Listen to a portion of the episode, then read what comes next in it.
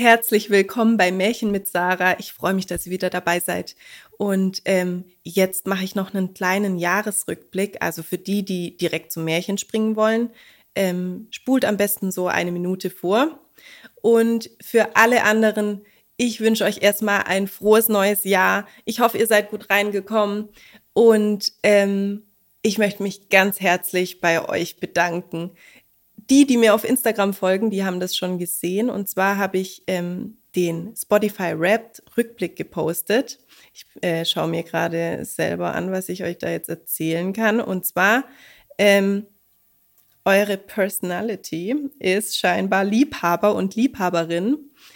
Ähm, wenn deine Fans einen Podcast lieben, lieben sie ihn wirklich. Sie unterstützen gerne Neuerscheinungen und hören sich ihre Lieblingsfolgen immer wieder an. Das ist natürlich Musik in meinen Ohren. Ähm, vielen Dank dafür. Hat mich sehr gefreut. Und ähm, ja, ich habe 342 Minuten ähm, Inhalte im letzten Jahr produziert. Und warum habe ich das gemacht? Ihr habt mich immer wieder unterstützt und supportet.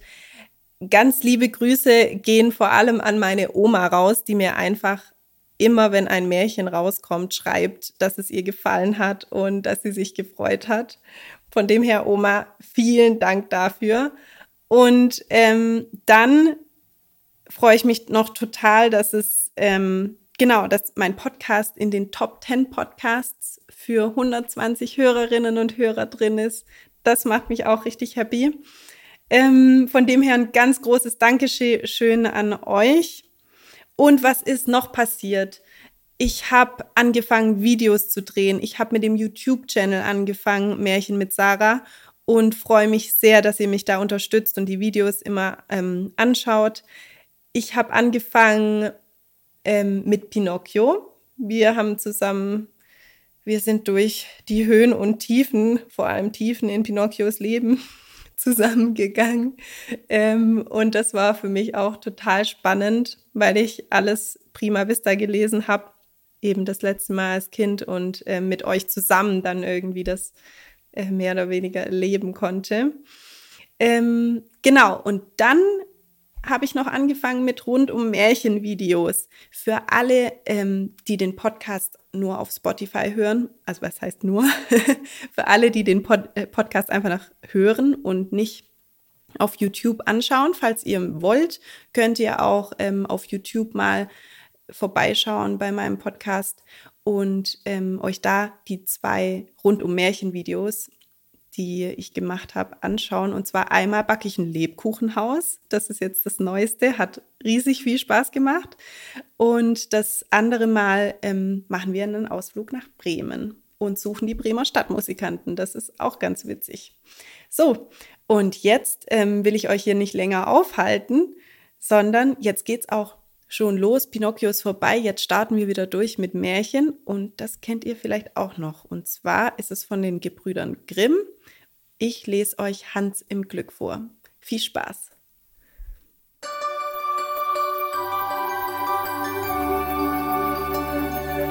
Hans im Glück. Hans hatte sieben Jahre bei seinem Herrn gedient. Da sprach er zu ihm, Herr, meine Zeit ist herum.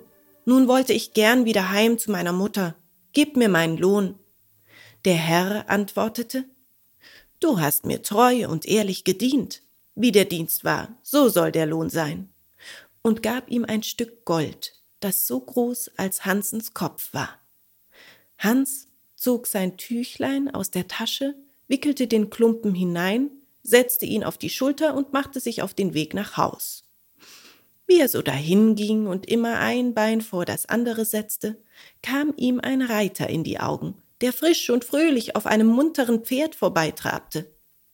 Ach, sprach Hans ganz laut. Was ist das Reiten ein schönes Ding? Da sitzt einer wie auf einem Stuhl, stößt sich an keinem Stein, spart die Schuh und kommt fort, er weiß nicht wie. Der Reiter, der das gehört hatte, hielt an und rief Ei, Hans, warum laufst du auch zu Fuß? Ich muss ja wohl, antwortete er. Da hab ich einen Klumpen Gold herumzutragen aber ich kann den Kopf dabei nicht gerade halten. Auch drückt's mir auf die Schulter. Weißt du was? sagte der Reiter. Wir wollen tauschen. Ich geb dir mein Pferd und du gibst mir deinen Klumpen. Von Herzen gern, sprach Hans, aber ich sage euch, ihr müsst euch damit schleppen. Der Reiter stieg ab, nahm das Gold und half dem Hans hinauf, gab ihm die Zügel fest in die Hand und sprach, wenn's nun recht geschwind soll gehen, so musst du mit der Zunge schnalzen und hopp hopp rufen. Hans war seelenfroh, als er auf dem Pferde saß und so frank und frei dahinritt. Über ein Weilchen fiel's ihm ein, es sollte noch schneller gehen, und fing an, mit der Zunge zu schnalzen und hopp hopp zu rufen. Das Pferd setzte sich in starken Trab, und ehe sich's Hans versah, war er abgeworfen und lag im Graben, der die Äcker von der Landstraße trennte. Das Pferd wäre auch durchgegangen, wenn es nicht ein Bauer aufgehalten hätte, der des Weges kam und eine Kuh vor sich hertrieb. Hans suchte seine Glieder zusammen und machte sich wieder auf die Beine. Er war aber verdrießlich und sprach zu dem Bauer Es ist ein schlechter Spaß, das Reiten, zumal wenn man auf so eine Mähre gerät wie diese, die stößt und einen herabwirft, dass man den Hals brechen kann. Ich setz mich nun nimmer wieder drauf. Da lob ich mir eure Kuh, da kann einer mit Gemächlichkeit hinterhergehen und hat obendrein seine Milch, Butter und Käse jeden Tag gewiss.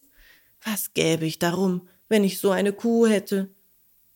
Nun, sprach der Bauer, geschieht euch so ein großer Gefallen, so will ich euch wohl die Kuh für das Pferd vertauschen.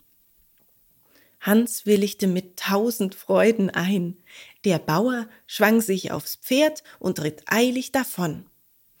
Hans trieb seine Kuh ruhig vor sich her und bedachte den glücklichen Handel. Hab ich nur ein Stück Brot und daran wird's mir noch nicht fehlen, so kann ich so oft mir's beliebt Butter und Käse dazu essen. Hab ich Durst, so melk ich meine Kuh und trinke Milch. Herz, was verlangst du mehr? Als er zu einem Wirtshaus kam, machte er Halt, aß in der großen Freude alles, was er bei sich hatte, sein Mittags- und Abendbrot, rein auf und ließ sich für die letzten paar Heller ein halbes Glas Bier einschenken. Dann trieb er seine Kuh weiter, immer nach dem Dorfe seiner Mutter zu.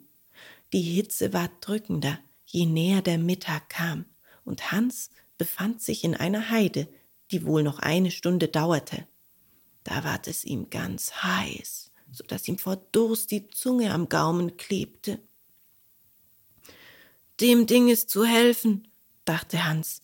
Jetzt will ich meine Kuh melken und mich an der Milch laben. Er band sich an einen dürren Baum, und da er keinen Eimer hatte, so stellte er seine Ledermütze unter. Aber wie er sich auch bemühte, es kam kein Tropfen Milch zum Vorschein. Und weil er sich ungeschickt dabei anstellte, so gab ihm das ungeduldige Tier endlich mit einem der Hinterfüße einen solchen Schlag vor den Kopf, dass er zu Boden taumelte und eine Zeit lang sich gar nicht besinnen konnte, wo er war. Glücklicherweise kam gerade ein Metzger des Weges, der auf einer Schubkarre ein junges Schwein liegen hatte. Was sind das für Streiche? rief er und half dem guten Hans auf. Hans erzählte, was vorgefallen war. Der Metzger reichte ihm seine Flasche und sprach Na, trink einmal und erholt euch. Die Kuh will wohl keine Milch mehr geben.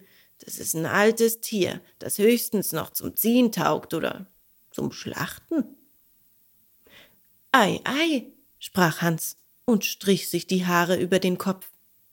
Wer hätte das gedacht? Es ist freilich gut, wenn man so ein Tier ins Haus abschlachten kann. Was gibt's für ein Fleisch? Aber ich mache mir aus dem Kuhfleisch nicht viel. Es ist mir nicht saftig genug. Ja, wer so ein junges Schwein hätte, das schmeckt anders. Dabei noch die Würste. Hört, Hans, sprach da der Metzger. Euch zuliebe will ich tauschen und will euch das Schwein für die Kuh lassen. Gott lohnt euch eure Freundschaft, sprach Hans, übergab ihm die Kuh ließ sich das Schweinchen vom Karren losmachen und den Strick, woran es gebunden war, in die Hand geben. Hans zog weiter und überdachte, wie ihm doch alles nach Wunsch ginge. Begegnete ihm ja eine Verdrießlichkeit, so würde sie doch gleich wieder gut gemacht. Es gesellte sich danach ein Bursch zu ihm, der trug eine schöne weiße Gans unter dem Arm. Sie boten einander die Zeit, und Hans fing an, von seinem Glück zu erzählen und wie er immer so vorteilhaft getauscht hätte. Der Bursch erzählte ihm, dass er die Gans zu einem Kindtaufschmaus brächte. Hebt einmal, fuhr er fort und packte sie bei den Flügeln. Wie schwer sie ist. Die ist aber auch acht Wochen lang genudelt worden. Wer in den Braten beißt, muss sich das Fett von beiden Seiten abwischen. Ja, sprach Hans und wog sie mit der einen Hand. Die hat ein Gewicht, aber mein Schwein ist auch keine Sau. Indessen sah sich der Bursche nach allen Seiten ganz bedenklich um, schüttelte auch wohl mit dem Kopfe. Hört, fing er darauf an, mit eurem Schweine mag's nicht ganz richtig sein. In dem Dorfe, durch das ich gekommen bin, ist eben dem Schulzen eins aus dem Stall gestohlen worden. Ich fürchte, ich fürchte, ihr habt's da in der Hand. Sie haben Leute ausgeschickt, und es wäre ein schlimmer Handel, wenn sie euch mit dem Schweine erwischten. Das Geringste ist, dass ihr ins finstere Loch gesteckt werdet. Dem guten Hans ward bange. Ach Gott, sprach er, helft mir aus der Not, ihr wisst hier herum besser Bescheid. Nehmt mein Schwein da und lasst mir eure Gans. Ich muss schon etwas aufs Spiel setzen, antwortete der Bursche. Aber ich will doch nicht schuld sein, dass ihr ins Unglück geratet. Er nahm also das Seil in die Hand und trieb das Schwein schnell auf einem Seitenwege fort. Der gute Hans aber ging, seiner Sorgen entledigt, mit der Gans unter dem Arme der Heimat zu. Wenn ich's mir recht überlege, sprach er mit sich selbst, habe ich noch Vorteil bei dem Tausch. Erstlich den guten Braten, hernach die Menge von Fett, die herausträufeln wird, das gibt Gänsefettbrot für ein Vierteljahr und endlich die schönen weißen Federn, die lass ich mir in mein Kopfkissen stopfen. Und darauf will ich wohl ungewiegt einschlafen. Was wird meine Mutter eine Freude haben? Als er durch das letzte Dorf gekommen war, stand da ein Scherenschleifer mit seinem Karren, sein Rad schnurrte und er sang dazu ich schleife die Schere und drehe geschwind und hänge mein Mäntelchen nach dem Wind. Hans blieb stehen und sah ihm zu. Endlich redete er ihn an und sprach Euch geht's wohl gut, weil ihr so lustig bei eurem Schleifen seid. Hm, ja, antwortete der Scherenschleifer. Das Handwerk hat einen güldenen Boden. Ein rechter Schleifer ist ein Mann, der, so oft er in die Tasche greift, auch Geld darin findet. Aber wo habt ihr die schöne Gans gekauft? die habe ich nicht gekauft, sondern für mein Schwein eingetauscht. Und das Schwein, das habe ich für eine Kuh gekriegt. Und die Kuh, die habe ich für ein Pferd bekommen. Und das Pferd, dafür habe ich einen Klumpen Gold so groß als mein Kopf gegeben. Und das Gold? Ei, das war mein Lohn für sieben Jahre Dienst. Ihr habt euch jederzeit zu helfen gewusst, sprach der Schleifer. Könnt ihr es nun dahin bringen, dass ihr das Geld in der Tasche springen hört? Wenn ihr aufsteht, so habt ihr euer Glück gemacht. Wie soll ich das anfangen? sprach Hans. Na, ihr müsst Schleifer werden, wie ich. Dazu gehört eigentlich nichts als ein Wetzstein, das andere findet sich schon von selbst. Da habe ich einen, der ist zwar ein wenig schadhaft, äh, dafür sollt ihr mir aber auch weiter nichts als eure Gans geben. Wollt ihr das? Wie könnt ihr noch fragen? antwortete Hans. Ich werd ja zum glücklichsten Menschen auf Erden. Hab ich Geld, so oft ich in die Tasche greife, was brauche ich da länger zu sorgen? Reichte ihm die Gans hin und nahm den Wetzstein in Empfang. Nun, sprach der Schleifer und hob einen gewöhnlichen schweren Feldstein, der neben ihm lag, auf.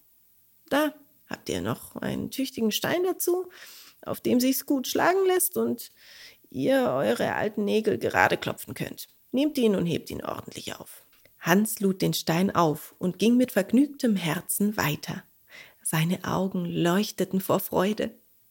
Ich muss in einer Glückshaut geboren sein, rief er aus. Alles, was ich wünsche, trifft mir ein wie einem Sonntagskind. Indessen, weil er seit Tagesanbruch auf den Beinen gewesen war, begann er müde zu werden. Auch plagte ihn der Hunger, da er allen Vorrat auf einmal in der Freude über die erhandelte Kuh aufgezehrt hatte. Er konnte endlich nur mit Mühe weitergehen und musste jeden Augenblick Halt machen. Dabei drückten ihn die Steine ganz erbärmlich. Da konnte er sich des Gedankens nicht erwehren, wie gut es wäre, wenn er sie gerade jetzt nicht zu tragen brauchte. Wie eine Schnecke kam er zu einem Feldbrunnen geschlichen, wollte da ruhen und sich mit einem frischen Trunk laben. Damit er aber die Steine im Niedersitzen nicht beschädigte, legte er sie bedächtig neben sich auf den Rand des Brunnens. Darauf setzte er sich nieder und wollte sich zum Trinken bücken. Da versah er's, stieß ein klein wenig an und beide Steine plumpsten hinab. Hans als er sie mit seinen Augen in die Tiefe hatte versinken sehen, sprang vor Freude auf, kniete dann nieder und dankte Gott mit Tränen in den Augen, dass er ihm auch diese Gnade noch erwiesen und ihn auf eine so gute Art und ohne dass er sich einen Vorwurf zu machen brauchte, von den schweren Steinen befreit hatte, die ihm allein noch hinderlich gewesen wären. So glücklich wie ich, rief er aus, gibt es keinen Menschen unter der Sonne. Mit leichtem Herzen und frei von aller Last sprang er nun fort, bis er daheim bei seiner Mutter war.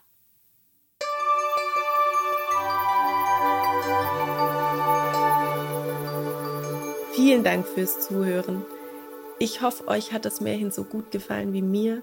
Ich glaube, es ist auf jeden Fall das perfekte Märchen für den Start ins neue Jahr. Und ich wünsche euch eine schöne Woche. Bis zum nächsten Mal.